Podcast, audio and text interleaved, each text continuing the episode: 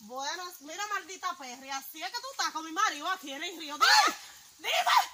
Mira que te voy Así a no tanto. vecina, mire, usted me está molestando demasiado. Yo te estoy molestando, yo Claro te que estoy te- molestando con mi marido. me- Nada, No, tranquila, que tú, por eso que yo la pusiera a cállate. ella. Tú estás Cállate, andando. poca, ca- poca cosa. Mira, eh. te voy a decir, no le hable así a él. No le hable y tú así a él. eres otra poca cosa que me brindaba un cafecito y me estabas cogiendo a mi marido y te compraste una jipeta.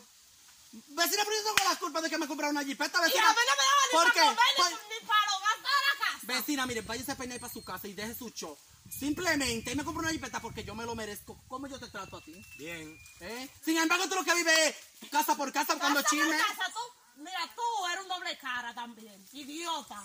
Idiota nada, mi amor, idiota es usted. Ay, usted es una idiota es perra. usted. Y voy a ir Usted al es una destacamento perra que a te poner una come tu querella. marido. Porque usted lo que vive buscando enreo, casa por casa, y la gente no es así. Que este La es gente no saber es que así. los dos son dos ratas. Claro que somos dos ratas, mi amor. ¿Por qué no te quiso comprar esa jipeta que me compró a mí, mi amor? Porque tú ni eso vale.